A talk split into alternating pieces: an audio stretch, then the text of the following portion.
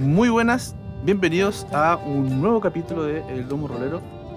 Yo soy Brian y estoy acompañado de mis dos jugadores estrellas en esta aventura de Agon a través de las tierras de la discordia.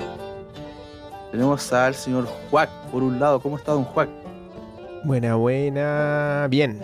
Bien, mejor que la semana pasada porque la semana pasada tuve unos problemas y ahora no los tengo. Así que así que mejor, con ganas de avanzar en la aventura.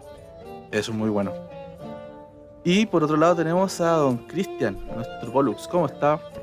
Hola, muy bien, muy eh, con hartas ganas de jugar, con hartas ganas de, de rolear y pasar este buen rato eh, de héroes mitológicos y bestias salvajes. Y sirenas. Exacto, sirenas también.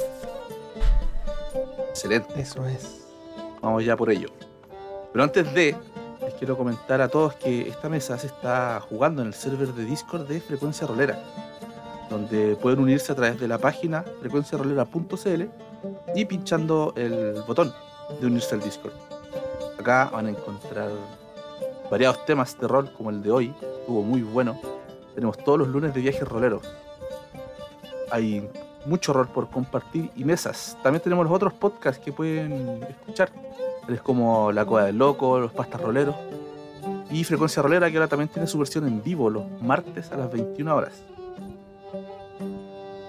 Hecha esta invitación, quiero que empecemos a retomar lo que quedamos en la sesión anterior. Teníamos a un valiente Pollux subiéndose a una especie de arena de combate. Una palestra de roca, específicamente un círculo inmenso. Después de este laberinto de muros gigantes que lograron descifrar, llegaron a este lugar, que es un inmenso círculo, un muro redondo. Y en el centro está esta plataforma de distintos niveles altura, unos más bajos que otros. En el más alto podemos ver una sirena rubia que no para de cantar, alentando a un enorme guerrero que está en el centro de esta plataforma. Un guerrero con una armadura hecha de huesos y un casco hecho al parecer con el cráneo de un toro. Por alrededor sigue habiendo agua, un canal suficientemente estrecho como para que el lirio pueda seguir navegando. Una especie de corriente de aire que lo impulsa y le permite seguir avanzando, rodear esta plataforma. No hay una salida aparente, solamente este guerrero toro que en una mano sostiene un manojo de cadenas, todas finalmente están ancladas a distintos puntos de los muros que rodean esta palestra. Por un lado teníamos a Pollux subiendo a esta plataforma a encarar frente a frente a este guerrero toro. Mientras que Spetsai se quedaba junto a la tripulación a bordo del lirio, planeando algún tipo de estrategia muy distinta a la de Pollux. Pero antes de saber cuáles son planes que se traen nuestros héroes, quisiera saber qué pasa por sus mentes antes de enfrentarse a este gran desafío. Partiendo por Pollux. Pollux eh, está ya armado, tiene su armadura bien puesta. En las manos empuña sus dos espadas, la antigua y también Phobos, la espada que le legó Cleisthenes, su compañero. Está observando aquel enorme hombre con casco de toro. No sabe si es un casco o es parte de, de su propio cráneo y, y es algo, una bestia tal vez. La sirena también lo observa, observa las cadenas, está pensando que ha llegado el momento de luchar, pero al empuñar la espada se da cuenta que está débil también, que ha estado demasiado tiempo en el laberinto ha comido poco, ha bebido la, la porción justa de agua, está débil, pero empuñando estas espadas eh, logra sentir cierta, cierta naturalidad. Eh, él es un guerrero y quiere ir a la batalla. Sin embargo, se detiene un momento a ver a sus marineros. Eh, los mira uno a uno. Mira también a Spetsai. Mira lo que está haciendo. Eh, cuando lo mira, eh, sus ojos se encuentran y le, muestra con esa mirada su, su determinación. Mira después mira hacia la sirena, como diciéndole, hay que hacer algo con esa sirena que canta. Así que eh, toma las espadas, eh, se la enfunda, agarra su escudo y empieza a avanzar. Y por parte de Spetsai, ¿qué es lo que pasa por su cabeza? Spetsai está sacando a relucir su epíteto con todo lo que tiene. Se conoció alguna vez antaño como Spetsai Ojo de Águila. Y eso es justamente el ejercicio que está haciendo ahora, mirando todo con el mayor detalle que puede, en la medida de lo posible, ¿cierto? Estamos como moviéndonos, entiendo que en círculo, eh, arriba del barco, girando alrededor de este centro de las múltiples plataformas donde está el guerrero gigante y la sirena, y ahora mismo está subiendo Pollux.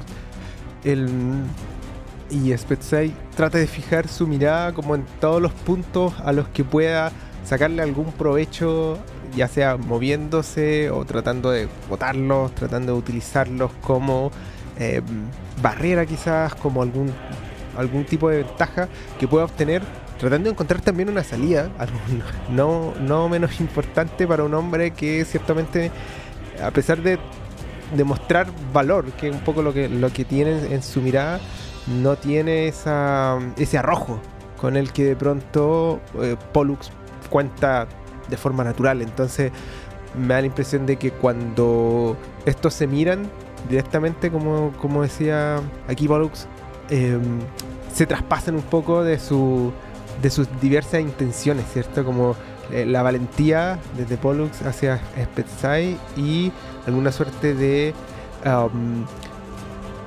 coraje y estrategia en, la viceversa, ¿cierto? Entonces eso es lo que está haciendo eh, tratando de analizar qué cuál es la mejor forma de sacar alguna ventaja y poder ayudar un poco a, a Pollux desde su punto, mientras al mismo tiempo eh, se acomoda sin dejar de mirar las cosas, el, arco que, con el que cuenta y el carcaj para poder eh, estirar desde ya algunas flechas. Muy bien, héroes.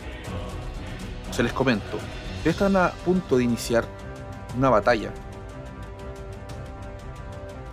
Cada uno desde un punto de vista bastante distinto. En este choque inicial, son ustedes los que deciden cuál de sus dominios van a utilizar para intentar obtener algún tipo de ventaja en esta batalla. Entonces, ustedes me dirán cuál es la estrategia, qué pretenden conseguir con esto a modo de ventaja y cuál es el dominio que van a utilizar en esta contienda inicial. Pollux eh, lo que va a hacer va a tratar de enfrentar al al gigante, a este hombre, eh, a este oponente formidable, eh, en las artes de, la espada. Pero antes sí quiere también eh, un poco dar órdenes a su. a sus. ¿Cómo se llama? A, los hombres del barco para. para que le ayuden a Spetsai y para que un poco lo apoyen. Entonces creo que voy a usar como ataque directo sangre y valor y un poco de artes y oratoria para, para ordenar a, la tripulación. Muy bien. Y Spetsai. ¿Esta fase es como de preparación? Sí, dentro de las batallas de la batalla se divide en tres fases. La primera, choque inicial, donde los héroes buscan obtener algún tipo de ventaja estratégica o física ante su oponente. Y eh, después vienen las otras etapas. Entonces acá tú buscas una ventaja. Si lo logran, si ustedes superan esta tirada, se van a ganar cada uno un de 10 para seguir afrontando este desafío más adelante. Muy bien, ya, yo sé lo que voy a hacer. El um, aprovecha como los recursos de la, tripulación, ordena de alguna manera, eh, adueñándose un poco de la voz de mando de Pollux, ¿cierto? Que yo me imagino que le, lanza un par de gritos a, a los tripulantes diciéndole, instándolos a obedecer lo que Spetsai diga y Spetsai básicamente divide a la tripulación en dos. La mitad de remeros y la otra mitad de arqueros. Y lo que va a hacer es ordenar a los remeros que avancen lo más rápido posible mientras él bueno, él, en particular tiene como una muy buena habilidad Con, con, el arco y la flecha. Él va apuntando como flechas alrededor de todas las plataformas ¿cachai? Y va a modificar el, el espacio en el que se mueven. Cosa que después Pollux y él mismo puedan como moverse no solo entre medio de las plataformas, sino también entre medio de las flechas. ¿Cachai? Y con, no son las de él, por supuesto, que serían poquitas, sino las que caigan de la tripulación. Entonces me imagino que estas múltiples plataformas van a quedar como incrustadas, ¿cachai? Con distintas flechas, como disparadas con toda la fuerza que tienen estos, estos tripulantes para que después se puedan utilizar como, eh, como una suerte de escalera, de alguna forma, o, pirueta y cosas así. Y lo que planeo utilizar para esto es um, resolución y espíritu y artesanía y razón. Perfecto. Bien, entonces ambos van a hacer sus contiendas contra el toro de Timisus. Pollux me dijo que lo va a enfrentar con sangre y valor como dominio no, yo creo, yo creo que va a ser eh, primero arte y oratoria como principal, porque lo primero que voy a hacer es organizar un poco para, a, mis hombres para que le hagan caso a Expertside también y para, para organizarlos y después voy a ir más al, al, choque. Perfecto, entonces hacer arte y oratoria. Y Spetside me dijo que era yo quiero ocupar en primer lugar resolución y espíritu y eventualmente artesanía y razón. Pero estoy pensando en el tema de los, del patos, como... Porque aquí yo me tengo que marcar uno, ¿no? Automáticamente. Y creo que por, por el nivel del enemigo también debería como marcarme, marcarnos otro, ¿o no? Mira, al ser eh, una contienda mítica contra el toro de Timisos, lo que tienen que hacer es gastar obligadamente un favor divino para participar en la contienda. Ajá. El patos va a ser eh, porque ustedes están ocupando un segundo dominio dentro de su, de su tirada. Entonces, a causa de eso es que tienen que marcarse un punto de patos cada uno. Ya. Sí, bueno, la tirada está muy, muy difícil, así que vamos a intentar pasar ese, ese 14. El, este favor divino que se gasta no da ningún beneficio, ¿verdad? Sí, te da el D4. Ah, igual, igual lo da. Sí. Ya, Entonces se traduce de la siguiente forma. Es una pelea mítica, por lo cual el enfrentar a este toro te fuerza de alguna forma a pedir ayuda a los dioses, ya que no es un enemigo mundano. Entiendo. Me imagino que el, desafío aquí voy a voy a hacer una pregunta truculenta. El desafío es por todo lo que conlleva, ¿verdad? No es como que uno pueda como decir es por el toro, por las, plataformas, por la sirena, por todo junto, ¿verdad? Narrativamente es por todo lo que dijo. Mecánicamente es por la ventaja de obtener ese dado de 10 para la siguiente etapa de la batalla ambos ganan solo un punto de gloria. Y me van a narrar cómo estas acciones que me describieron sus planes se vieron fracasados. ¿Qué fue lo que los hizo fallar?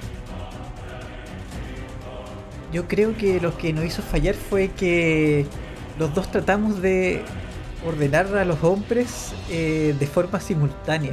Nos enfocamos en lo mismo. y nuestras órdenes resultaron en una confusión.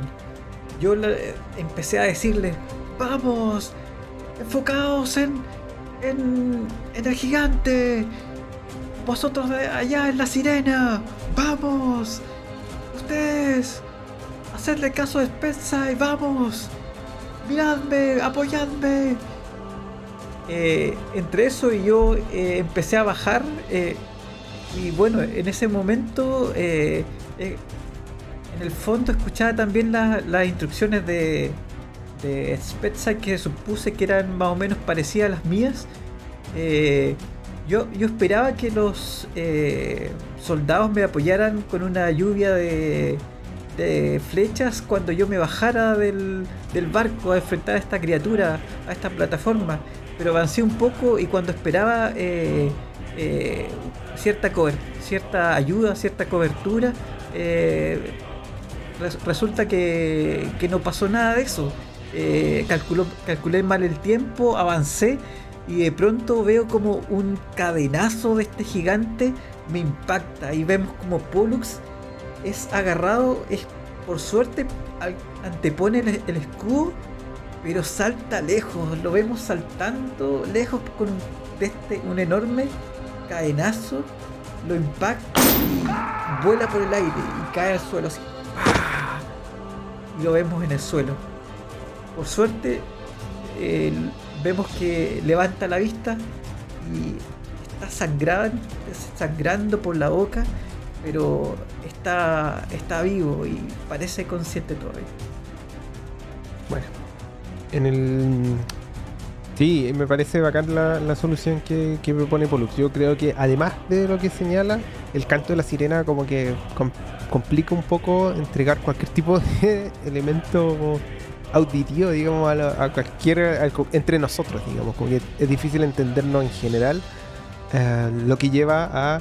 Bueno, lo, lo ya comentado. Y además genera que las tripulantes los que yo esperaba que estuviesen remando no se coordinaran lo suficientemente bien y el barco empezara en vez de seguir recto a zigzaguear de alguna forma y terminar por con estas como em, agita-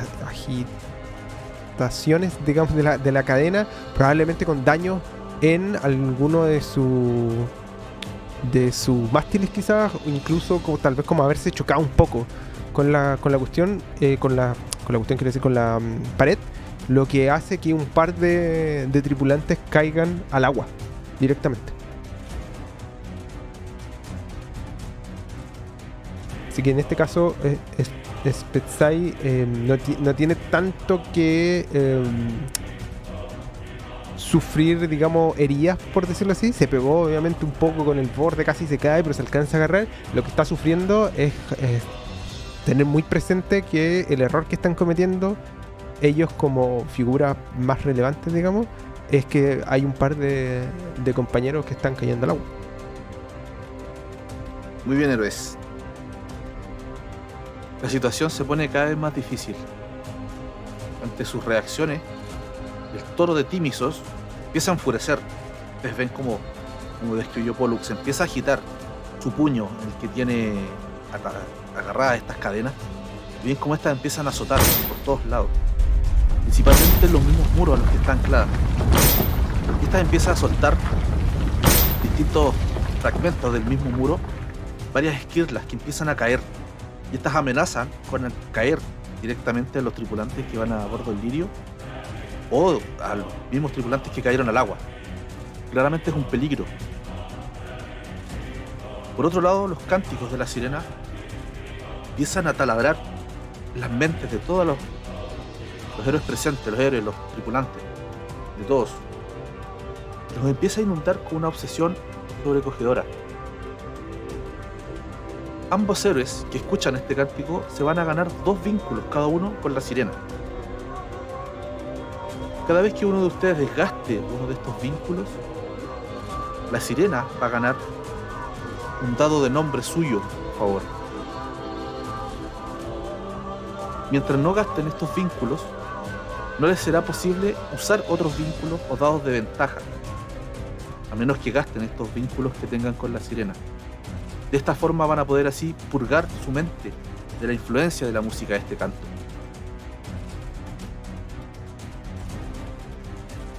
En estas dos batallas por separado, una la que pueden mantener con la sirena y la otra contra este toro de Timisos. En esta etapa de la batalla tienen estas alternativas. O intentar evitar estos peligros, estas amenazas que están presentando ambos objetivos, o intentar un contraataque. Ustedes me dirán, héroes. Yo creo que deberíamos ir uno por el contraataque y otro por el. por el ataque directo, no sé cómo se llama la, la otra. Yo, sí, yo creo que el- voy a tratar de ser un poco más directo, recortando un poco el, el- el estilo Pollux de resolver las cosas. Y voy a pedirle a lo- los tripulantes como que dejen de hacer lo que estén haciendo para que rescaten a los que se, se cayeron, ¿cachai? Y mientras tanto, como mientras la nave esté, ojalá lo más quieta posible, el- me voy a subir a lo más alto que tenga el barco y voy a apuntar directamente a la sirena. Eso es lo que voy a hacer. Pero vas a apuntar a quién? A la sirena. Sirena. Creo, creo que esto tendría que ser un contraataque, pero no estoy seguro. Efectivamente, la acción es un contraataque, pero hay un detalle que no puede ser contra la sirena, de que el toro de Timisos tiene una característica que se llama guardián. Él no va a permitir que nadie intente siquiera acercarse a la sirena antes de, por lo menos, vencer o prevalecer en una contienda en contra de él. Ok. Por lo cual, Ah, ya. el único objetivo físico en este momento que tienen es el toro de Timisos que se va a interponer a cualquier ataque violento que ustedes intenten. Perfecto. Lo que les deja las opciones divididas en tres. Intentar evitar la amenaza de las esquirlas que están cayendo de los muros, producto de los azotes de las cadenas. Purgar sus mentes de los cánticos que empiezan a, a taladrar las mentes de todos por parte de la sirena. O directamente un contraataque contra el toro de Timisos. Contra el toro. Ya en ese caso yo voy a ir contra el toro y voy a hacer lo mismo que, que te describí, pero lo que el cambio digamos es que cuando probablemente el toro se interponga entre mi, mi flecha y la cabeza de esa sirena, el, cuando lance como uno de, su- de sus cadenas para agarrarme, que me imagino que son cadenas como gigantescas, ¿no? Sí, son unas cadenas muy, muy largas. Hay que pensar Perfecto. que llegan a su puño, después se arrastran por el piso y llegan a colgar de los muros. Y que él con un movimiento puede azotar los muros con ellas e incluso el, el suelo de esta plataforma de piedra. Entiendo, entiendo. El- entonces cuando él como que mm, me va probablemente impedir como a tener un tiro limpio y ya como a la segunda, tercera ocasión en donde ya Spetsai se, se percate de que efectivamente no le puede disparar desde ahí, voy a tratar de saltar como en la cadena para caer en la plataforma y desde ahí dispararle al toro. Eh, Pollux, Pollux va a tratar de purgar el canto de la sirena. Eso se hace estando el vínculo. Dando los vínculos. Eso, Exactamente. Eso, eso voy a hacer. ¿Se puede gastar los dos o tiene que ser uno a la vez? En teoría tiene que ser uno a la vez.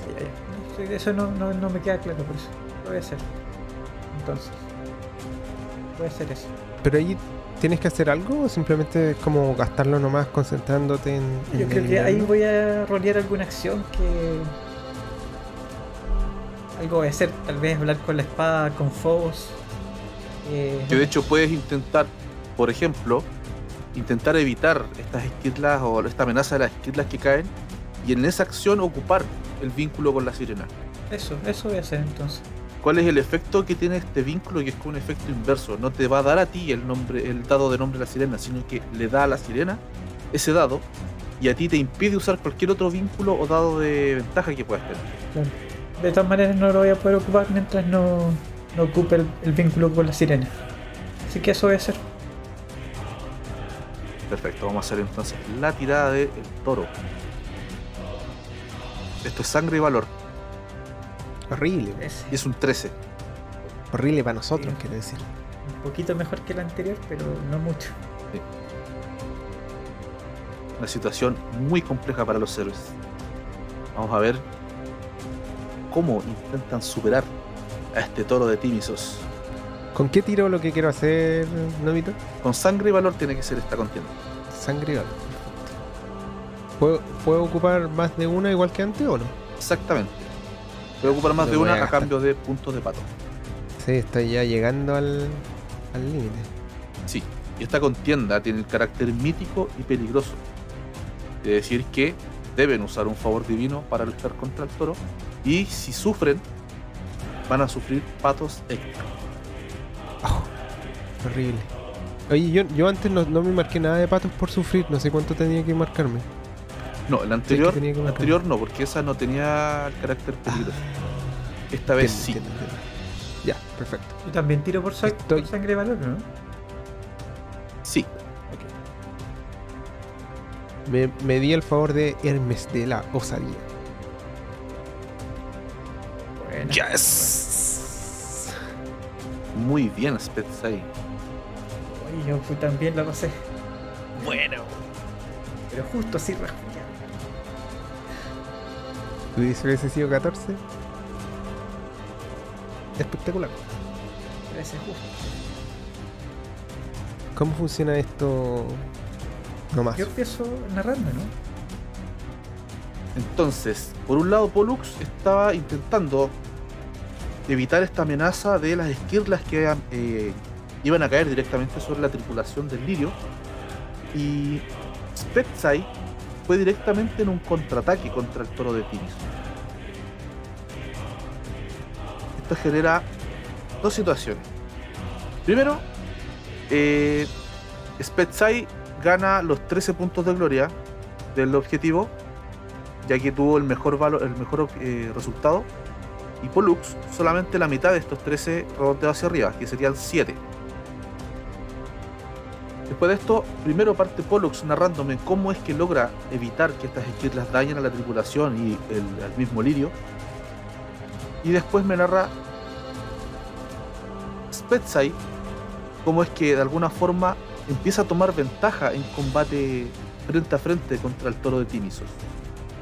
La otra situación que les, que les queda, que luego de esta etapa de ataque, viene el choque final, en el cual, ya que pudieron prevalecer frente al toro de Timisos, ya les sería posible de alguna forma acercarse a intentar atacar a la sirena directamente.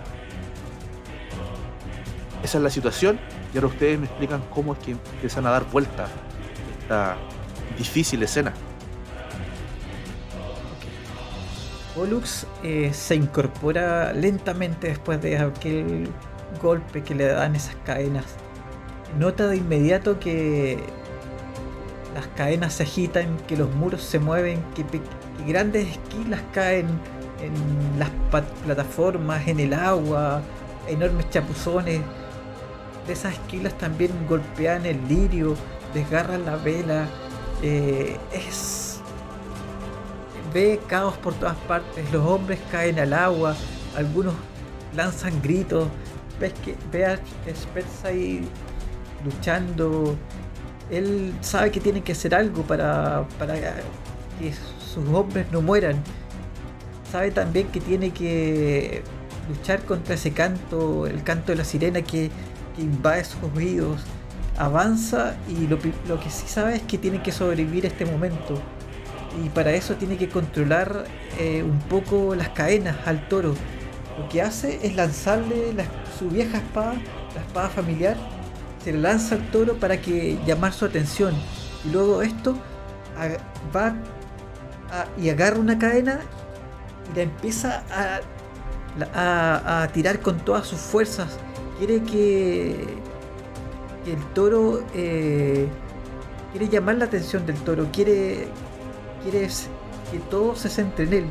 Y eso hace que eh, las cadenas se dejen de azotar por un lado, para el lado del barco, y empiecen a caer a su alrededor. Eh, tira la cadena y, y se sumerge hacia un lado, hacia otro. Em- empieza a esquivar rápidamente las esquirlas, estos trozos de muro que caen a su lado. Uno le golpea y cae al suelo. Ve caer a otro, otro gran trozo de metal eh, y lanza a zambullirse a un lado y esquiva. En ese mismo instante trata de concentrarse, pero el canto de la sirena es demasiado potente, demasiado fuerte. Tiene que, hacer algo y en ese momento nota que tiene la espada de Cleisthenes en la mano. Fobos, esa espada herrumbrosa, negra, que bien parece casi una antigüedad más que útil. Y, pero de, pronto escucha que Fobos le habla. Esta espada de Cleisthenes le susurra cosas, le habla del miedo, le habla de, momentos de sufrimiento en la batalla. Y sabe que esas palabras, a pesar de todo, a pesar de, estos susurros eh, tenebrosos, le calman. Le calman porque su amigo Cleisthenes le prometió que con esta espada no tendría miedo en la batalla. Y nota que su corazón se calma y que se llena de valor. De alguna manera, esta espada ha logrado sacar en parte el hechizo de esta sirena. Logra incorporarse y, salvarse de, esta, de este predicamento. Mientras tanto, mientras el Pollux logra eh, sostener las cadenas un poco más, más firmes, el Spetsai lo que estaba intentando hacer era subirse y tener a ganar un tiro claro hacia eh, la sirena, mientras le pedía a los tripulantes que em, trataran de subir a sus compañeros que estaban en el agua y que ciertamente no lo estaban logrando por toda la esquirla y el combate que seguía como funcionando. Mientras tanto, de todas formas, Spetsai subió hacia el, más, alto em, del lirio eh, para intentar apuntar, ¿cierto? Tomar este tiro, este tiro limpio hacia, hacia la cabeza de la sirena eh, con muy muy poco éxito a propósito de que eh, las cadenas todavía se seguían moviendo con la intención de este hombre toro evitar que nadie tocara a, la sirena. A la segunda o, el tercer intento en donde él está como llegando casi a apuntar y tiene que romper su, su posición de tiro, el Pollux toma, digamos, eh, logra sostener por un par de segundos una de las cadenas eh, de las que están más cercanas como al, barco y en ese mismo segundo Spetsai como que se siente entregado un poco a la, grandeza de Hermes eh, que es una sensación que había sentido antes y que le, recuerda mucho a su hermano, a sus hermanos que son grandes héroes también, por reconocidos por, por, toda por todos los lugares donde llega la, cultura helénica. Y en ese momento, cuando agarra esos como eh, fuerzas que de este consorte como de segundo aire, salta sobre el sobre la cadena y luego la, usa como simplemente como un, apoyo para dar otro salto, caer en las plataformas desde abajo y ya con, con Pollux tomando la atención completa del, Minotauro, eh, logra hacerse camino, em, eh, un camino limpio, digamos limpio de tiro, y agachado, arrollado desde la plataforma inferior, le dispara así directamente hacia, em, hacia la cara del toro y logra ver cómo esa flecha que sube rápidamente esquivando Esquirla, rompiendo un poco el, el, efecto sonoro del, canto de, la, de, la, sirena que Spetsai trata como de eh, bloquear con los pensamientos eh, de la valentía que le entregan los dioses, de la osadía que le entrega Hermes en particular. Y la flecha sigue su rumbo de manera recta, recta, recta, hasta que entra por la quijada, digamos, del, del hombre gigante y se clava como en su lengua, por debajo lo que genera como un gran, gran alarido eh, y nos demuestra en una sola mirada a Pollux y a mí que es momento de hacer otra cosa más. Genial, y espectacular escena acabamos de presenciar entre estos héroes y este gigante toro de Timisos. Luego de ese flechazo certero en digamos debajo de la lengua de, este toro de Timisos, logran escuchar un grito, una especie de gorgojeo, un rugir fuerte de dolor. Como el toro suelta las cadenas que tenía empuñadas, dejando así azotar los muros y parando estas esquirlas que empiezan a caer. De pronto, lo que parecía ser un temblor se detiene. Pero toda la furia que se había desatado en los muros ahora está en el centro de esta plataforma, con este guerrero azotándose el pecho con el puño ahora libre, mientras con la otra mano que tiene una espada enorme golpea el piso en señal de desafío. Exige un último encaramiento frente a los héroes. Está completamente encolerizado. Por otro lado, la sirena, quien ya nota que sus cantos no surten efecto en el toro de Tinisos, empieza a dejar de hacerlo. La voz, por otro lado, de Phobos, la espada de Cleisthenes que le fue dada a Pollux, logra callar estos cánticos en su cabeza. De alguna forma, el heroico actuar de los héroes logra también que la tripulación logre salir de este especie de cántico hipnotizante, permitiéndoles tomar literalmente el toro por las astas a nuestros héroes. Entonces ahora, en el enfrentamiento final contra este toro y esta sirena, por haber prevalecido en el contraataque contra esta criatura, son los héroes quienes van a decidir qué es lo que está en juego en este último enfrentamiento. ¿Cuál es el dominio que va a definir este último encuentro contra el toro de Timisos? ¿Es por separado o cada uno o tenemos que elegir el mismo? En este caso el contraataque lo ganó Spetsai. Entonces usted va a decidir cuál es el dominio a utilizar en este último encuentro y qué es lo que está en juego. Yo creo que lo que está en juego es la vida de la sirena, más que la vida del toro, Ajá. hombre. Eso es lo que yo creo que está en juego. Y a propósito como de, la presencia inevitablemente enorme de este sujeto y de los trucos que probablemente tenga debajo de la manga la, sirena, eh, creo que esto es una tirada de resolución y espíritu. Tú ves que ahí Po- Pollux en mitad de esta plana- plataforma te mira así con un rostro duro, resolución. Uy. Vale, cada vez mejora. 11 horas. Son Ojalá. 11. Que no logremos. Ojalá. Yo voy a quemar todo lo que tengo.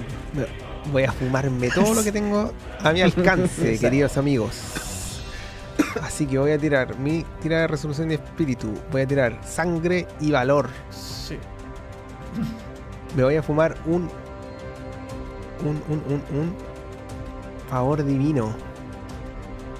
Sí, yo- en, para estos enfrentamientos mi, mi talador de hombres no, no, no, ha, no ha pegado nada. Sí. Claro, es que. Justo no son. No son hombres, no son hombres los que enfrentamos, mi querido Bobby. Resulta bien.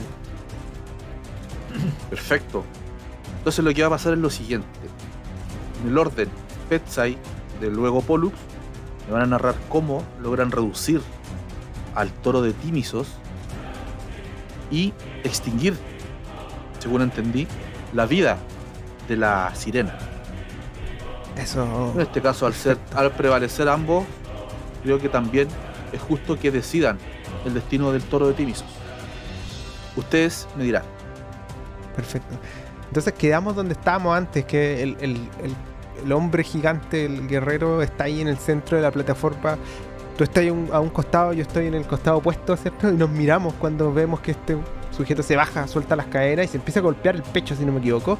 Eh, la sirena está arriba, tratando de hacer alguna alguna de su de su cántico o magias desde mi punto de vista, porque no entiendo muy bien qué, qué es lo que puede sacar ahora. Y yo te grito, eh, Pollux, te digo, Pollux, dice, eh, no sé si podremos acabar al, al Minotauro, dice, lo que debemos hacer es apuntarle a la a la sirena. dice. Ábreme un espacio, te digo. hagámoslo, tal como dices. Da- dame un tiro libre, te digo. Y, y yo empiezo como a intentar apuntarla de nuevo, ¿cachai? Pero la sirena se empieza como a, volar de un lado hacia otro y mis flechas se empiezan como a perder una una a una eh, sobre el, tejado, digamos, de esta de este laberinto. Y en eso, como que en, en un momento de descuido, pierdo el, el la sensación, digamos, del espacio y el, el guerrero toro me toma como con una de sus manos. Y me levanta como a la altura, ¿cachai? Y en ese, en ese instante como que lo único que puede hacer Spetsai es con lo que le queda de manos tirada y lo que tiene del ojo, el, te grita a ti Pollux, dice, eh, eh, compañero Pollux, dice, capitán, vamos a tener que hacer un cambio de roles en esta ocasión.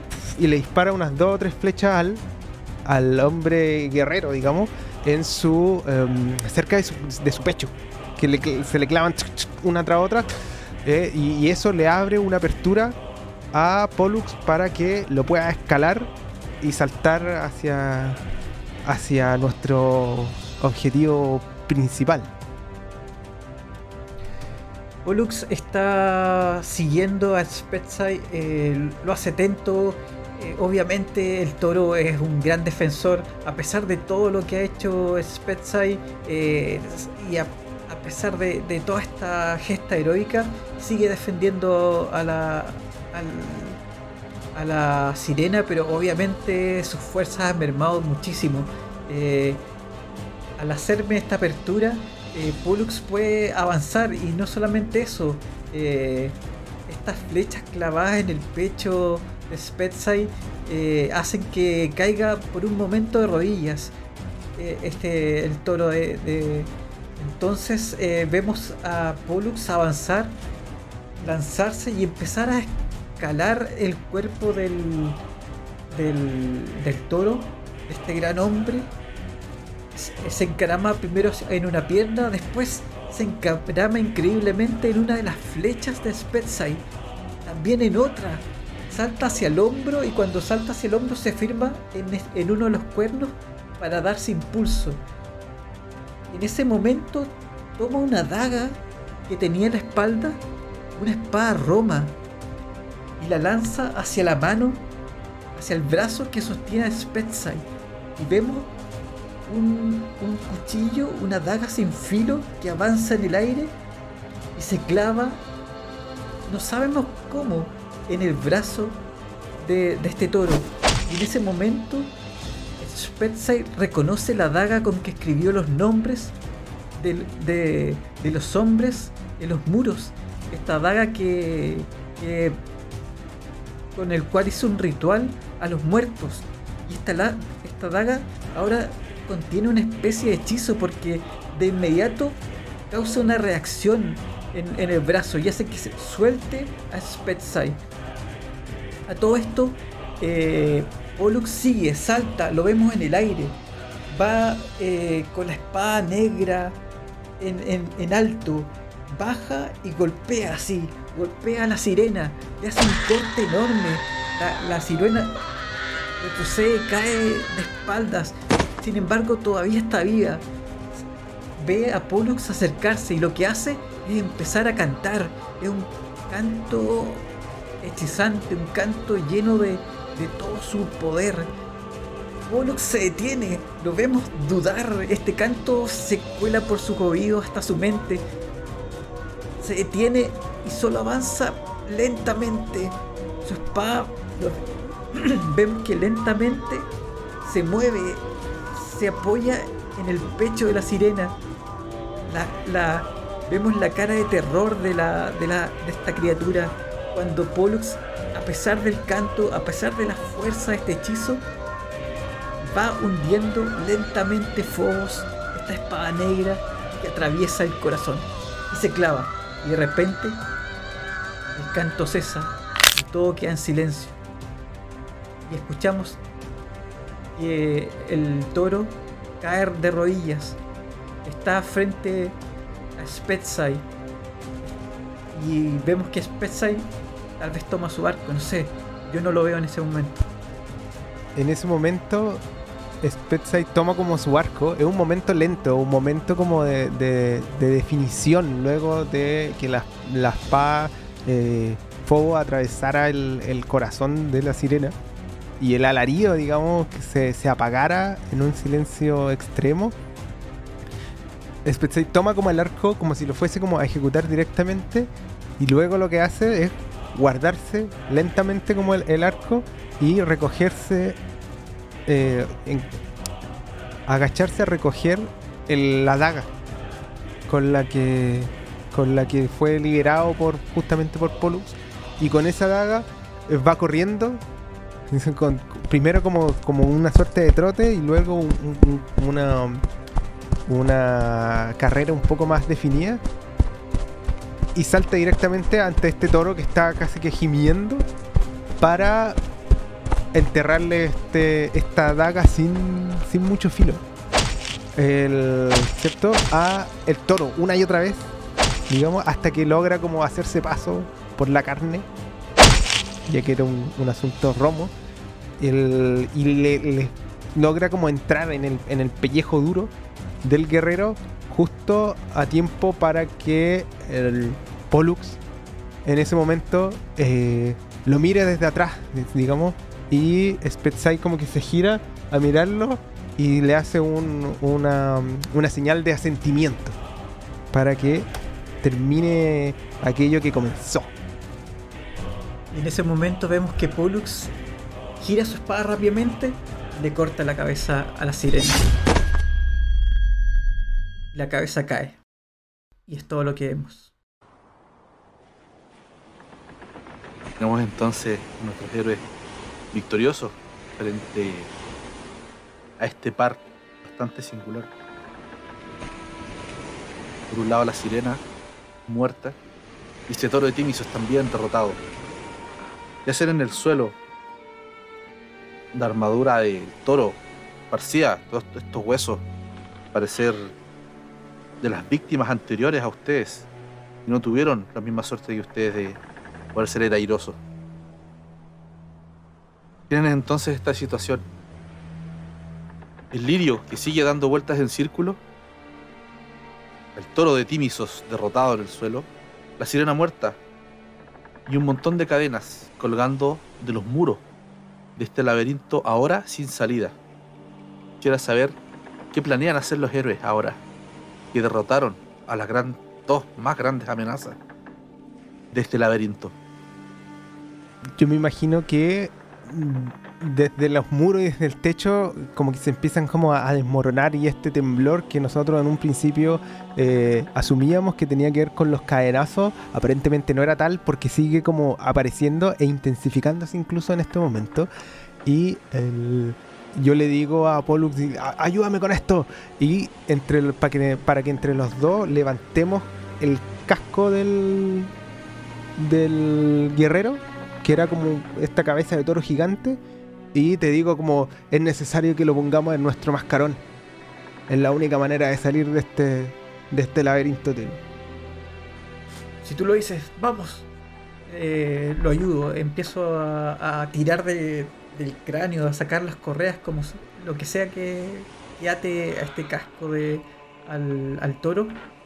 Y es necesario entrar a, ocupar la espada también. Y bueno, lo hacemos. También me llevo, sí, eh, creo que... No sé, ¿Hay algo en esta sirena que, que nos pueda ayudar? Tal vez la cabeza, llevarla pueda ser útil, no sé. ¿Qué te parece? ¿O es muy cruento? Dice, yo no soy nadie, estimado Polo, para definir en este momento, te digo, mientras estamos como tomando el- este casco de- de- del toro derrotado, ¿cierto? Eh, para interferir en tus deseos respecto a tus trofeos de guerra. Puedes hacerlo así. No voy a... Estoy... No, no, es mejor no. Eh, miro las, las cadenas atadas a esta mano. ¿No es cierto? Todas las cadenas están atadas a, uno de los brazos o la mano de, este gigante, ¿no es cierto? Eh, tal vez si cortamos la mano, eh, las cadenas se liberen de alguna forma. También. No, De hecho, las cadenas están todas atadas a una especie de argolla, que es como la punta de todas las cadenas. Y el toro, eh, en su último encuentro, la soltó para tener su mano libre. Entonces las cadenas están libres, pero todas, eh, su pun- la punta de todas las cadenas, llegan a una argolla gigante y gruesa de, de metal. Mm, Ajá. ¿Qué tal si liberamos estas cadenas? Hazlo por mientras te digo. y- mien- y mientras nosotros, yo me voy hacia el barco. Mientras tú logras como mover las cuestiones para pedirle a los hombres que pongamos esta cuestión en el mascarón de, de proa. Ya tú lo haces eso. Yo igual le pido a algunos hombres que me ayuden. Eh, soy fuerte, pero creo que si lo hacemos entre varios va a ser mucho más rápido y mejor. Así que eh, algunos hombres me ayudan a, tratar de, soltar estas cadenas, a liberar, a liberarlas de este, este lugar. A ver si nos, nos brinda alguna alguna esperanza también. Vemos entonces a Spetsai con algunos tripulantes del lirio transportar de casco de toro directamente al, navío para colocarlo en el cascarón, como, como comentaron. Y a Pollux con otro grupo de tripulantes intentando liberar estas cadenas. Los veo golpeando fuertemente esta argolla metálica, con todo lo que tienen a su alcance, las mismas rocas del piso, sus armas. Ven como poco a poco le empiezan a hacer daño esta argolla, hasta que al cabo de un par de minutos logran romperla. Se parte con un sonido ensordecedor y muy estridente. Seguido de esto, ven como las cadenas empiezan, al ya no tener esta, esta tensión en la argolla, empiezan a arrastrarse, empiezan a ir. Los muros que rodeaban este círculo empiezan a temblar ven como caen, empiezan a bajar una especie de telón, llevándose las cadenas hacia el fondo del agua. Cuando esto sucede empiezan a ver cómo detrás de estas paredes lo mismo hacen las demás paredes del laberinto, como si de alguna forma estas cadenas eran el único sostén del laberinto completo. Al caer los muros, ven como el laberinto empieza a abrirles una especie de paso y empiezan a ver todo alrededor de la isla, todo el agua, ven un inmenso mar que los rodea. Empiezan a sentir los rayos del sol nuevamente y por la altura de estos muros hace bastante que no, no los habían podido ver. En tu mano, Pollux, solamente queda una de las cadenas que no quedó atada a ninguno de los muros, ni tampoco a esta argolla. Y ahora teniendo todo el mar por delante, el cráneo del toro y una extensa cadena adamantina. El mar es vuestro, héroes. Yo me imagino que mientras salimos y todo se está desmoronando por estos caminos, el, entre la, con la misma cadena probablemente arreglamos Pollux y, y los hombres el- las partes más como rotas y necesarias de reparar en este momento del lirio que estaba más o menos dañado. Mientras eh, va justo en, la proa con la daga de los nombres. Como haciendo una suerte como de recitación que más que todo lo que hace es como una plegaria de, alguna manera que hace que um, evita casi como que fuera azaroso parece ser como es difícil saber si es pura suerte así como la suerte de los héroes o algo más eh, pero evita que las piedras y los muros y toda esta cantidad gigantesca de rocas que se están desmoronando le hagan daño al lirio en general. Entonces todas las piedras caen como por el costado y entre las cadenas, el, el cráneo, digamos, del toro que, que era ocupado como casco y la daga de los nombres que bautizó Pollux, eh, hay algo ahí en esas cuestiones que hace que ninguna de, estos eh, residuos, ¿cierto? Estas basuras que van cayendo de- de- desde lo, alto, eh, de alguna manera le generen ningún daño a- nuestra tripulación. Horus a, a su vez, junto con ayudar en todos estos detalles importantes, también está viendo a sus hombres, está contándolos, está viendo quién, quién todavía está en el lirio y quién se precipitó por la borda y nunca, nunca subió. Y hay algún muerto en, las plataformas. Porque me imagino que, que así fue. Esta cosa fue una contienda demasiado sangrienta. Esta esquirla. No seguramente hirieron a más de alguno también. Así que está ayudándolo, está infundiéndoles valor a los vivos, está rezando por los muertos. Eh, todo esto mientras tratamos de, de organizar la nave, de en algún momento de, de buscar algo de comida en las plataformas, algún tesoro que nos asegure algún algo de no sé, algo, algo a cambio de, lo que entregamos. Por lo menos los marinos, los marineros, los remeros, se merecen algo por todo lo que han sufrido. Eh, después de eso, después de descansar, de, comentar la batalla tal vez, de ver eh, nuestros víveres, nuestra comida para el viaje, eh, yo creo que nos empezamos a, planear el, viaje, la travesía, ver cómo, hacia dónde vamos a ir, si los vientos volvieron o estaremos detenidos en esta isla por un tiempo todavía. Empezamos a pensar en, en el futuro, ya no estamos atrapados en este laberinto.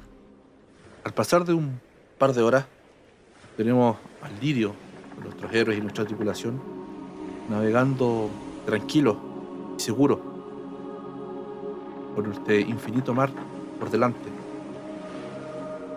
Y es momento de que tenga lugar nuestro periplo en este viaje a través de esta isla. Nos llevamos un par de incógnitas de qué es lo que pasó acá o por qué pasó. Si algo sabemos es que la sirena adoraba por sobre todo al toro. ¿Acaso antiguamente habrán sido amantes? ¿Este toro habrá realizado alguna proeza para ganarse la admiración de esta sirena? ¿O quizás la sirena solamente atraía a los héroes solo para poder demostrar la superioridad del toro? ¿Por qué la sirena borraba los recuerdos de los héroes caídos? ¿Acaso temía la venganza de sus sombras? Son incógnitas que solamente nuestros héroes podrán saber, quizás cuestionar, llevándosela en sus mentes. Pero ahora lo que es seguro que el destino de esta isla ha sido liberado de las garras de este toro y esta sirena. Quisiera saber, bajo las palabras de los héroes, cuáles creen ustedes que fueron sus grandes hazañas en su paso por esta isla. Pollux cree que. Él cree que su hazaña fue. fue atravesar el. atravesar el, el laberinto y detener el canto de la sirena. Esa cree que fue esa hazaña en esta isla. Spetsai piensa que eh, lo más valioso que hizo en la isla fue intentar ser como la brújula, digamos, o el navegante de la misma, llegando incluso en ocasiones a darles como pequeñas chispas que sirvieran de inspiración a- al, verdadero gran héroe acá, que, para él es Pollux. Y tam- Y también, bueno, yo creo que Spetsai también fue el, encargado del Requiem, también. Aquel que grabó los muros. ¿ah? Para mí eso fue, por lo menos para Pollux, fue, fue muy significativo. Eh, y creo que tenemos esa vaga mortuoria, no sé, de los nombres. La de los nombres. Fue el que grabó los nombres de los muertos.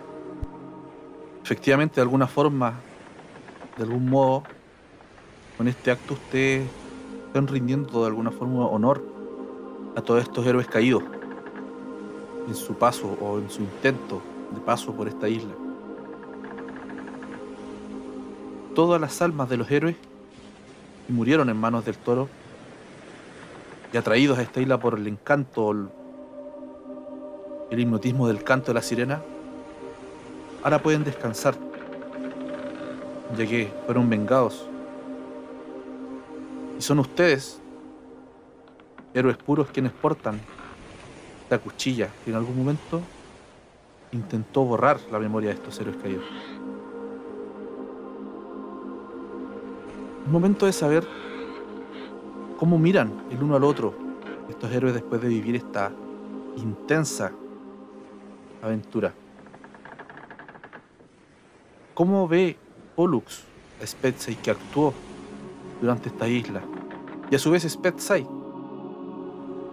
¿Cuáles son las virtudes que destaca del líder Pollux en este difícil desafío? Pollux ve en Spetsai eh, tanto sagacidad como, como gracia. Es un guerrero que actúa con astucia, pero también en sus actos demuestra belleza, una belleza grácil de los movimientos, no solamente del cuerpo. Es un guerrero que aporta astucia en los momentos adecuados y también belleza en su forma de llevar a cabo esos actos. Así lo ve Pollux. Por su parte, Spetsai ve a Pollux como el verdadero líder de la. de la. mm, del navío, del lirio, sin discusión. Puede ver como. lo puede definir como él a través de sus ojos, pero también a través de los ojos de todos los tripulantes que lo siguen como de forma ciega, a propósito de este arrojo y el coraje que demuestra a todo momento y sin parar como si fuese una, una llama incandescente, ¿cierto? Que no se detiene ante nada. Entonces, eso es algo que ciertamente inspira a, a Spetsai y de alguna manera lo relaja saber que le debe la vida a un, a un héroe con esas características y no con otras. po. Podría haber sido una persona mezquina y, o de alguna manera eh, traicionera quizás la que lo salvase, pero algo, quizás la providencia del, panteón de los dioses, quiso que se cruzara con, no con eso, esas como imágenes menores de, de bandidos y truanes, sino con esta como figura de prohombre eh, heroico que es Pollux. Así que sí, lo ve como, como un gran líder, como un, modelo un poco a seguir, le recuerda un poco a su hermano, pero a la vez no es su hermano. Entonces, eh, claro, lo, mira como con una atención eh, distinta, por decirlo de alguna manera. Muy bien. Finalmente, en este momento de descanso, después de la tormenta,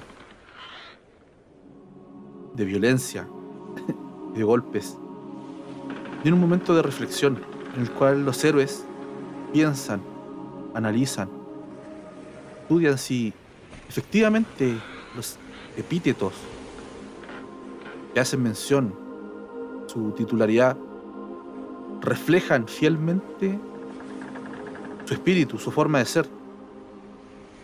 Un momento en el cual pueden decidir si es que su epíteto seguirá siendo el que llevan en este momento, o quizás es momento de cambiarlo por algo que los represente más exactamente. Buena, buena, buena. El- tengo una duda. El Pollux le comentó alguna de estas cuestiones a Spetsai, ¿no? Lo- sus opiniones. Yo creo que sí, o sea, en algún Ya. momento Perfecto, no, me, me parece genial. El, es que Pollux antes pensaba que su mayor como... O sea, Pollux, perdón, Spetsai pensaba que su mayor ventaja, Fortaleza. digamos, fortaleza, gracias, era justamente el tema del arco, que tiene que ver con su, su nombre, su epíteto actual, que es el ojo de águila. Pero ahora con lo que le dice, más que como un ojo de águila, le parece el como una persona grácil. Eso es como lo que lo que se siente un poco más redefinido, aparte de después de, de haber casi que muerto y renacido, ¿cierto? Por, por eso lo encontraron en, en el mar. Entonces a mí sí me gustaría cambiar de Spetsai el ojo de águila a Spetsai el grácil. Me parece perfecto. eh, Pollux, Pollux eh, poco a poco ha dejado de ser el, el talador de hombres. Este viaje lo ha cambiado. Eh, y isla tras isla, más que un talador de hombres, tal vez ahora sea una especie de escudo de los hombres, tal vez de los hombres del lirio a lo mejor. Bueno, no solamente de, de los hombres del lirio, sino también ha sido una especie de protector o algo así. Eh, no sé bien cómo definirlo, pero pero está está cambiando. Yo creo que le voy a dejar el talador de hombres, pero pero entre comillas, porque ya empieza a hacer otra cosa. Ya ya empieza a, a, a creer que puede ser el escudo de los hombres o el o algo por el estilo. Pero pero todavía no no no lo voy a cambiar. Lo voy a dejar. Me parece muy bien. Por el tiempo tranquilo, Pollux. A veces la reflexión de los héroes trasciende los momentos cortos de la vida. Quizás tome un poco más de tiempo el encontrar aquel título que defina de mejor manera su actuar. Entre tanta reflexión y intercambio, en este caso, de opiniones de cómo lo hicieron cada uno de los héroes, empezamos a ver cómo aparecen las primeras estrellas en el cielo. Junto a esto, vemos un par de tripulantes salir de los camarotes del navío, dirigirse hacia donde están Pollux y Spetsai, me los imagino casi en la punta de la cubierta de este navío. Llegan con un montón de jarras, un par de odres con vino, lo que parece ser el inicio de, una, de un festejo. Aquí es donde los héroes y la tripulación se relajan, se distienden. Tienen estas conversaciones en las que intercambian impresiones de uno del otro. Y también aquel momento en el cual debemos agradecer a los dioses por la ayuda que nos han brindado. Quizás pedir también que nos sigan acompañando, que no nos dejen solos y que en esos momentos cuando más lo necesitamos estén ahí. Dice uno con mucha energía, líder Pollux, es momento del sacrificio. Debemos dar algo a cambio. Al final, gracias a los dioses, y a ustedes por supuesto, es que logramos salir con vida de esa isla. Entonces, en este momento, el héroe con más gloria es que él liderará el sacrificio. ¿Quién es? No lo sé. Voy a hacer la tirada entonces de... Tiene que tirar Spetsai, quien es el que lidera el sacrificio. Es una tirada de resolución y espíritu. Y tiran los Ajá. dos, no solamente el que lidera. Perfecto. Spetsai lo lidera narrativamente, pero ambos tienen que tirar. Y se tira así, sin nada más que el dominio. Exactamente. O sea, el dominio, tu dado de nombre, todo. Ajá. Puedo poner mi, mi, mi dado de nombre. Claro, solo que en este caso no tendría sentido, por ejemplo, que le sume dados de favor divino. Claro. Voy a sumarle el gracias porque lo, fue, lo que les voy a comentar es muy hermoso. Muy bien. Falta la de Pollux. Ah, y en esta tirada también ganan. ¿Cómo se llama esto? Ganan gloria normalmente. Que. Ajá. Ah, Pollux sacó un 10. Pollux se lleva los 5 y Spetsai se llevaría 3. Entonces, Spetsai, tú nos contarás de qué se trata este sacrificio. De que cada héroe tiene sus propios rituales, sus propias formas de agradecer o de pedir ayuda a los dioses. En este caso, eres tú quien nos contará de qué se trata este ritual. Spetsai lo invita a todo a propósito de eh, el, primer favor que le pide, me imagino, Pollux. como, como recién llegado, así como pajarito nuevo, que haga estas cosas. Y primero como que se, niega un poco, no quiere, porque igual es como bajo perfil Spencer en términos como sociales, digamos, no es como muy ostentoso ni mucho menos. Pero finalmente termina aceptando es- este cometido y les pide que preparen algunas cosas. En primer lugar, les pide a todos que se pongan eh, unas túnicas, pero colgadas solo desde el estómago, hacia abajo. Al menos. Entonces, todos tienen como el, el pecho descubierto. ¿Cierto? Excepto, no sé si este, este barco tiene tripulación de, eh, de mujeres, que en ese caso no es como necesario. Pero en ese caso se descubre la espalda. Y lo que hacen, eh, básicamente le enseña un ritual que hace justamente con el aceite de oliva. Y arma primero como un círculo grande cerca del espacio más eh, grande, valga la redundancia, en el barco. Tal vez con una suerte como de barril lo rodea, genera como un, pinta, entre comillas, como el suelo de este aceite y luego monta algunos maderos con los que genera una fogata, que es como lo principal eh, de sus peticiones a su diosa personal, digamos que es Demeter. Y con eso como que intenta crear un poco el, fuego del hogar, ¿cierto? De la diosa de la diosa madre, eh, eh, que les dé como la convicción para seguir adelante. Y encima de eso lo que hace es con el aceite les va quemando como unos palos delgados que va como embadurnando en el aceite y los va haciendo pasar el uno a uno como por entre, entre las llamas, lo que libera como un, un aroma muy agradable en, general eh, y que va mezclando a veces con otras cosas. Y en determinado momento, aquí yo no sé si el, el sacrificio efectivamente requiere sacrificio así de muerte o no. No necesariamente. Perfecto, es como perder Se cosas. llama, claro, es como un sacrificio, pero más que nada tómalo como un ritual. Perfecto. Y en ese caso lo que lo que él, él hace es quemar algunas como hojas, las que tuvieran, de repente las que tuviesen como en, lo- en la ropa, las que se hubiesen quedado de pronto en, lo- en los abarrotes que están trayendo desde la isla anterior y cosas así, todas como las cuestiones vegetales, eso es lo que, lo que quema.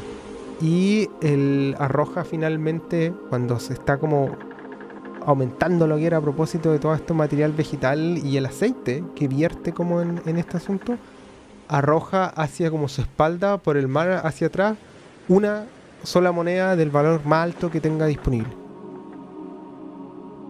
Que no sé cuánto será, pero eso es lo que tira hacia atrás mientras ustedes todos terminan como de alguna manera muy em, perfumados quizás por la esencia de toda esta este rito que a la larga me imagino que les parece como agradable, porque a mí me parece como bien, bien agradable, el- y que en la medida de que se, se realiza, hay ciertos cánticos, la mayoría se lo saben todos, y hay otros cuantos que tienen una lógica como de pregunta y respuesta en, en las canciones, que también son como fácilmente descifrables una vez que escuchan como una vuelta, digamos, de, de estos como cantos.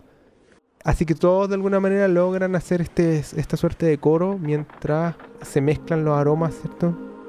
Y eh, se queman esta- estas plantas de todo tipo, lo que haya disponible. Eh, y les genera una sensación como de mucha calidez en el pecho, eh, particularmente. Como si estuviesen en el hogar. Eso. Me parece un muy, muy lindo ritual.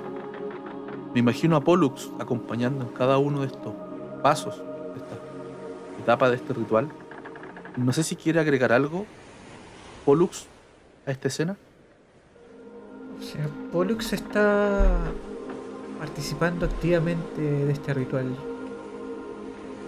Tal vez no activamente, sino reflexivamente. Está ahí con un quitón largo, limpio, bien peinado. Lo único que lo acompaña bélico es la espada, la espada negra de Phobos. Y mientras hace todo este ritual, Spencer, él va murmurando una oración, diciendo algo así como, danzamos a ti, danzamos a ti, oh Zeus, Dios del cielo y de la tierra, danzamos y luchamos por ti, Era, bendice nuestro navío, al lirio, bendice a estos hombres, al que está presidiendo este ritual, Dios de los juegos, Dios de la guerra, Dios de la tierra, Dios de nuestros hogares. Llévanos por este mar, llévanos con buenos vientos. Mantén siempre limpias nuestras espadas. Manténnos en pie en todo momento. Danos dulces descansos. Eso susurro. Lo deseo para todos mis hombres, para Spetsai, para los hombres que dejamos atrás, los vivos y los muertos, para todos aquellos que fueron nuestros compañeros. Y vemos a Pollux mirando las estrellas, los cielos, viendo si hay alguna señal, hacia dónde dirigirnos. Y así lo vemos, escuchando a Spetsai, viéndolo realizar el ritual y esperando, esperando que todo sea mejor el día de mañana. Muy, muy bien. Entonces junto estas palabras, estas frases, estos cantos rituales, ustedes logran recuperar aquel favor divino que gastaron en estos combates. Son dos puntos de favor divino los que ustedes recuperan con los dioses que ustedes escojan. Mientras ustedes van dando término a este ritual, miran al cielo y se dan cuenta cómo ya está el firmamento bastante poblado de estrellas. Empiezan a identificar diversas constelaciones de los mismos dioses, los cuales le estaban rindiendo tributo. Según las acciones que ustedes tuvieron en esta última isla, ven cómo se empiezan a iluminar unas constelaciones más que otras. Por un lado, la de Apolo, el dios de la verdad. Ven cómo su camino se empieza a iluminar mucho más. También Atenea, la diosa de la sabiduría, les ilumina el camino que tienen por delante brillando con mayor intensidad una de sus estrellas. Sin duda, uno de los dioses más contentos es la deidad patrón de Betsai, es Demeter, deidad de las costumbres, quien atento a los honores que ustedes rindieron a los héroes caídos, también empieza a brillar con intensidad una de sus estrellas.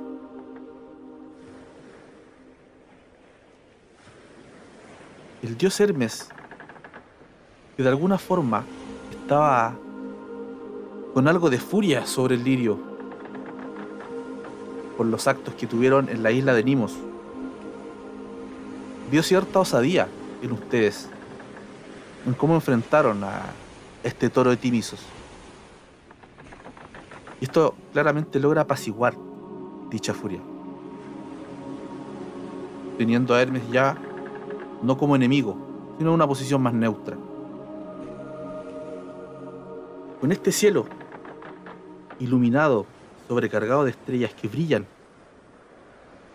con un resplandor fuera de lo común, mucho más grande de lo que lo han visto en noches anteriores, vemos como nuestro navío, el Lirio, empieza a perder entre las brumas del horizonte, a lo lejos en este inmenso mar. Y dejando en esta mesa a nuestros amigos Juac y a Cristian, dándonos sus impresiones de esta sesión de Aegon.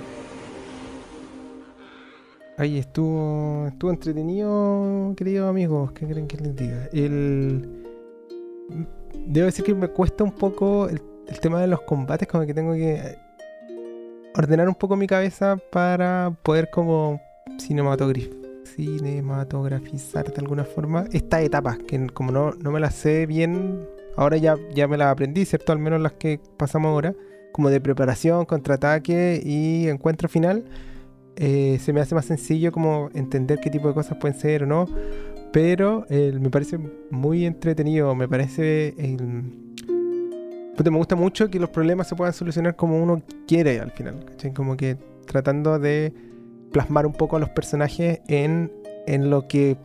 en la narrativa, digamos. No solo a través de sus acciones, sino también a través de las consecuencias de sus acciones. Eso me, gusta. Me gusta harto. encuentro como muy agradable de, jugar en general. Y el tema de los rituales y todo eso. muy entretenido. No sabía cómo, cómo iba a ser pero me imaginaba como que en este caso Spetside tenía como costumbres muy, comillas, civilizadas, quizás apaciguadoras, eh, frente a otro tipo de rituales que me imagino que son más como sangrientos, ¿cierto? Cortar cabezas de animales y cosas así. Creo que el ritual anterior quemamos unos cabritos.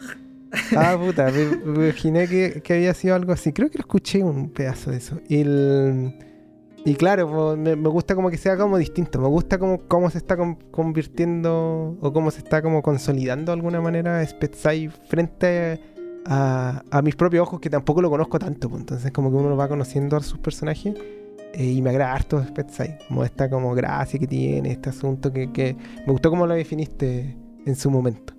Como al final es eso, un poco como los Juegos Olímpicos. Al final eso es lo que estaba pensando en, en, el ideal olímpico cuando comenzamos, porque era, estábamos más o menos en las fechas, ¿no?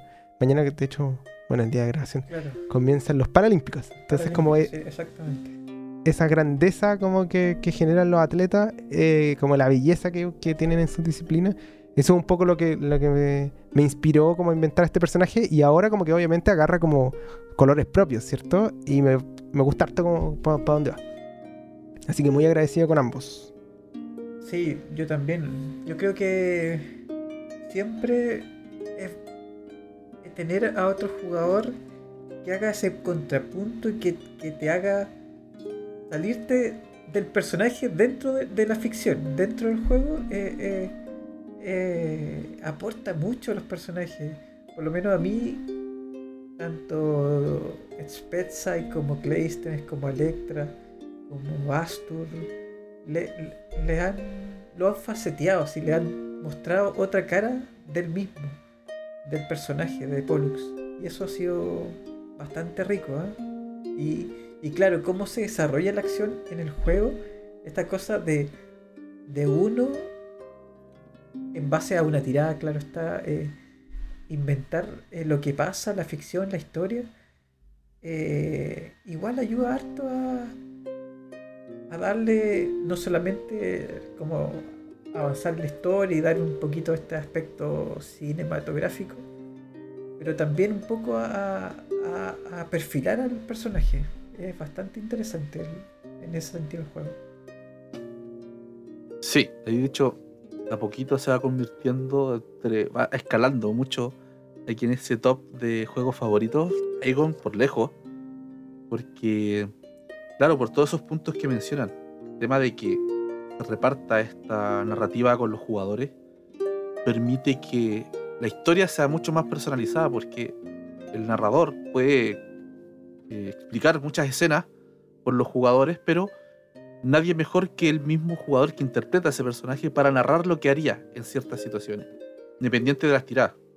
Entonces creo que es un punto muy a favor que tiene este juego, permitir que el jugador mismo pueda contar qué es lo que hace, cómo reacciona, qué es lo que piensa, lo que siente todo.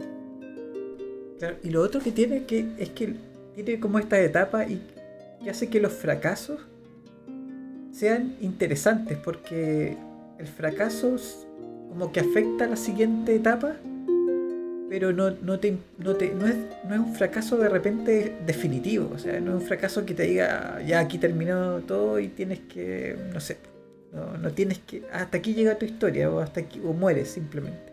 No, el fracaso puede Claro. significar muchas otras cosas más. Y eso es súper interesante para la historia. Sí, no, de hecho, por lo general trato de hacer estas batallas que se dividen en tres etapas, hacerlo mucho más narrativo y que no se note mucho el. eh, esta- están en esta etapa, ahora les toca esto, ahora les toca esto otro. Suena muy mecánico. En esta ocasión lo hice así, explicar detalladamente cada etapa, porque eh, en esta isla en especial se llevaban a cabo dos batallas simultáneas, porque el toro de Timisos era un objetivo y la sirena era otro. Entonces, cómo abordaban a uno al otro eran dos batallas por separado. Entonces teníamos en teoría seis etapas, porque era el choque inicial con cada una, la amenaza, el contraataque con ambas también y el- la batalla final con ambas. Entonces, se explica en este caso para que se entienda bien cuáles son tus herramientas, tus posibilidades y poder replantearte el cómo abordar el desafío, siendo que la primera tirada la fallaron los dos. Sí, fue, fue bastante. bastante mal, no fue. Bueno, es que no, creo que fue la tirada más alta que tiraste en, en los desafíos. Creo que la. Sí, de hasta ahora es la malta que salió. Sí. De ahí las siguientes tuvimos suerte, yo creo, porque me tinca que por tiradas debieron ser más difíciles, pero no salieron tan al- altas como esperabas tú, supongo.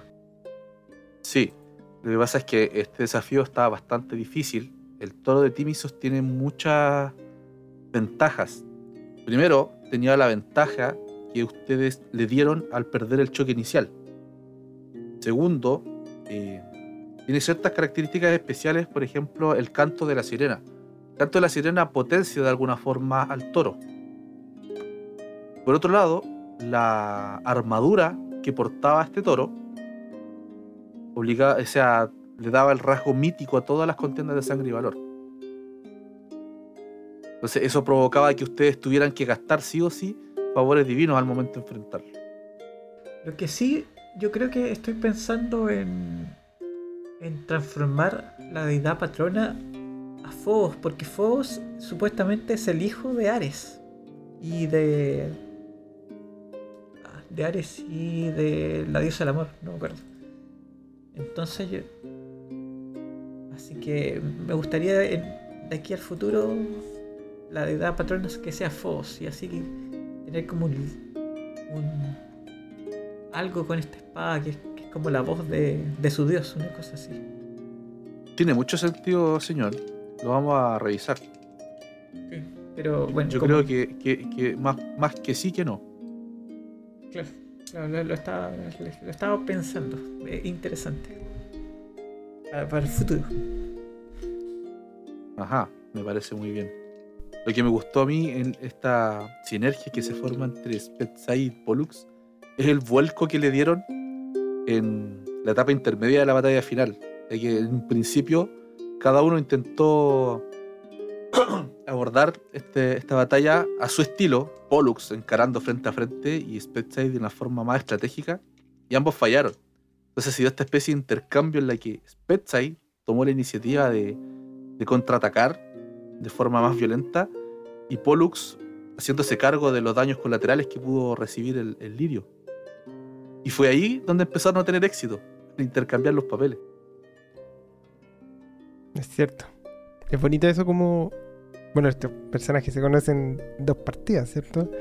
Pero en el, en el gran juego, digamos, en las campañas más largas, cómo se van modificando uno a otro y como mojándose de alguna forma eh, y generando influencias cruzadas, porque es un poco lo que decía Christian.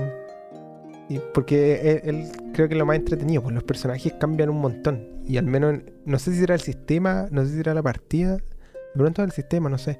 Eh, o, el, o el mismo como que hacer de, de los jugadores, en este caso de- del, del Christian, que ya lleva harto rato jugando, que se nota como una, una evolución del, del personaje.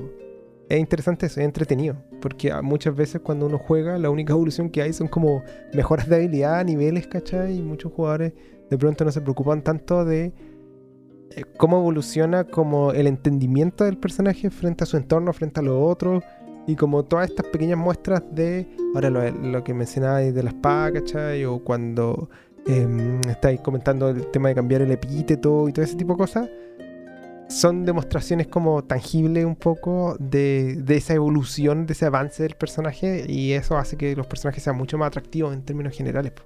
Es bacán, es entretenido eso. Sí, es entretenido ver. porque a veces lo- los personajes te, te conducen o te, te sorprenden.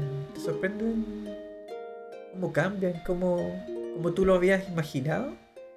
Y cómo de repente te, te muestran algo que es completamente diferente y que, y que en la partida, en el juego, es, lógico, es real. Así. Que, que Pollux en realidad es más reflexivo de lo que yo tenía pensado en, en un inicio. No es el, el bruto solamente, sino simplemente, también tiene pensamientos más profundos. Y tiene vínculos más, más profundos también de, lo, de lo que pensó en un principio. Claro. Súper interesante eso. Es un muy, buen punto que tiene este juego que eh, la evolución del personaje o el desarrollo no se ve tanto en stat como de subir números en que pego más o esquivo más o aguanto más, sino que en el desarrollo, la madurez que va teniendo el personaje como, como humano, como ser, ¿cachai? Claro. Como las reacciones que va teniendo, el punto de vista, la forma de ver su entorno, es el que va cambiando se ve reflejado de alguna forma igual mecánicamente en, por ejemplo, el epíteto o en la forma en que aborda después ciertos desafíos, eligiendo otros dominios. Mm. Claro, de Sí, hecho, la, absolutamente. la- la tirada que fallé, por ejemplo, eh, la primera, eh, era de sangre y valor. Yo pude tirar sangre y valor, que era mi, mi mejor tirada, pero tiré artes y oratorias, porque era lo que correspondía. así, yo creo que, porque era, primero lo importante era dirigir a su, a la tripulación y después luchar en ese, en ese, en ese instante. Entonces uno igual uno tiene que jugar con, con, la, con la ficción, no con, con- con los números. No con lo Es- mejor que tiene. Me parece muy, muy bien.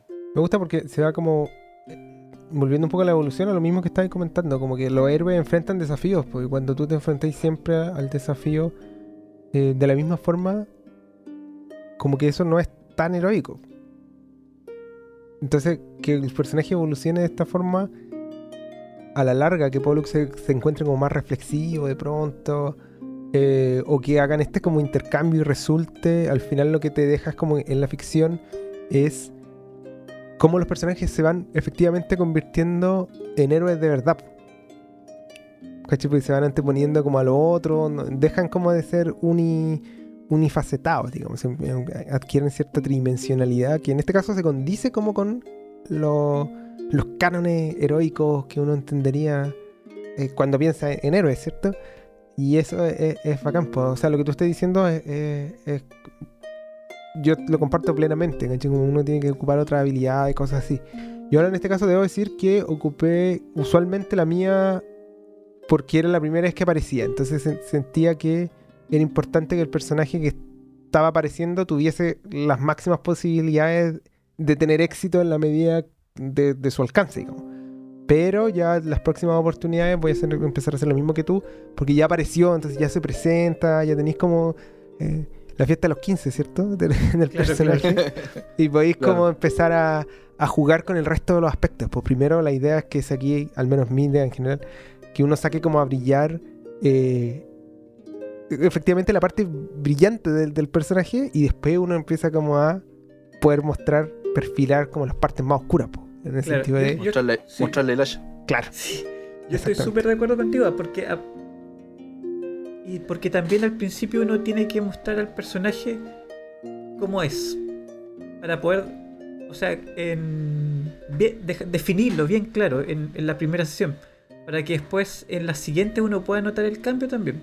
Es muy cierto. Y en ese sentido eh, es importante que en la primera sesión uno muestre lo mejor del personaje. O lo peor a veces, no sé, pues depende de- del juego y todo eso.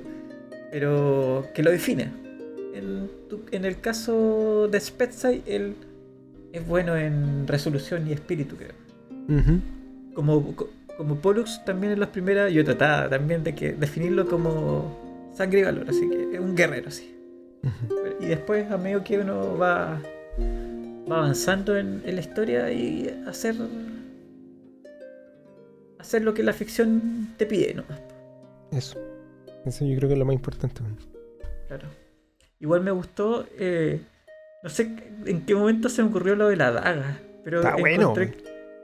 Que, que, que esa daga que algo tenía que tener. Por eso se, No, se, se me vino a la mente usarla en ese momento. tú, me- Extraño, me- no sé esa, por qué se me ocurrió. esa me pilló por sorpresa y me gustó caleta. Por eso después la seguí sacando caleta porque no encuentro que era como una bonita cosa. Creo que puede tener ahí algo para el futuro, ahí para el, para el gnomo, para nosotros mismos. Es como un, un buen eh, utensilio, digamos, narrativo para adelante. Very Sí, bueno. no, está buenísimo. A mí también me sorprendió mucho, pero para bien, porque Sí, no, me gustó caleta. también no me lo esperaba, pero fue un elemento a agregar espectacular.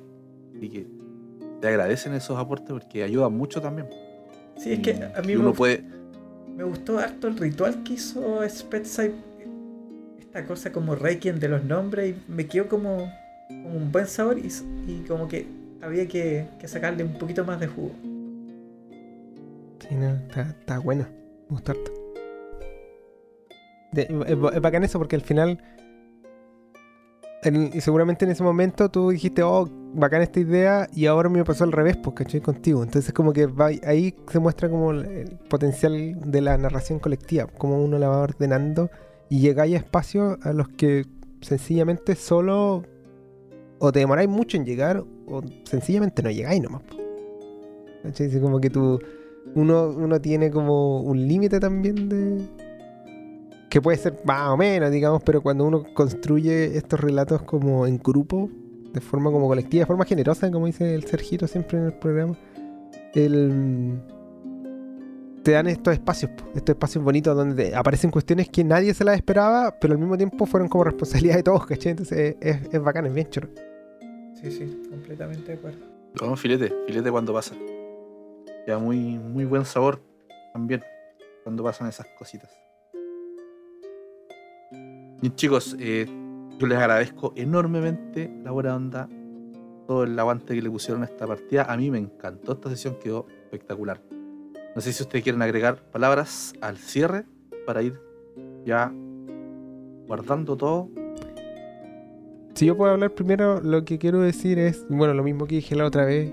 El, yo participo en este podcast que se llama Metajuego junto a mis queridos amigos Abuelito y Sergito. En este momento, cuando estamos grabando esto, estamos a puertas de sacar el último capítulo de la segunda temporada que por fin pudimos grabar en persona, que fue un, un- hito, ¿cierto? Como en vez de grabarlo de, de lejos. El- y que está, quedó bueno, quedó entretenido. El podcast se trata de conversaciones en general sobre el- distintos elementos de rol, un poco como lo que estamos haciendo ahora, pero más, mucho más largo. Por si a alguien le interesa, lo pudiera escuchar a www.metajuego.cl y seguirnos en nuestras redes que usualmente son arroba metajuego, sobre todo en Instagram, que es donde más nos movemos. Así que con eso y además reiterarle el agradecimiento para ambos, quedo más que conforme y para toda la gente que lo escucha también. Muy agradecido. Que nos cuenten si les gustan, no les gustan y qué es lo que les gusta también, para ver si les gusta también tanto como a nosotros estas cuestiones, la, la daga, cómo se murieron los monstruos y todos los rituales y todas estas cuestiones que andamos inventando que nos sacamos debajo el sombrero, a ver si les entretiene también al resto, pues y no solo a nosotros, ¿no? yo la paso estupendo, como dice Sergito de repente. Sí, yo agradecer aquí a Juac, a Brian, al Lomito Rolero, que esta sesión eh, de Agon me, me gustó mucho. Y bueno, de acá no, nos encontraremos algún tiempo más. Pero sigan viendo al- aquí al Nomo, escuchándolo. Escuchando metajuegos, frecuencia rolera y todas las cosas que irá aquí Nomo ahora. Muchas gracias. Eso es. Métanse al Discord de Frecuencia Rolera, escuchen Metajuego, participen de nuestros viajes roleros los días lunes y escuchen, escuchen el nuevo rolero, que se vienen varias cositas interesantes. Estamos probando juegos nuevos, creados por gente de la comunidad, creados por gente de comunidades amigas también, Muy bueno. de todos lados, probando de todo un poquito. Y eso, yo dejo esto hasta acá, me despido. Nos estamos escuchando. Chao, chao. Hasta la próxima. Chau.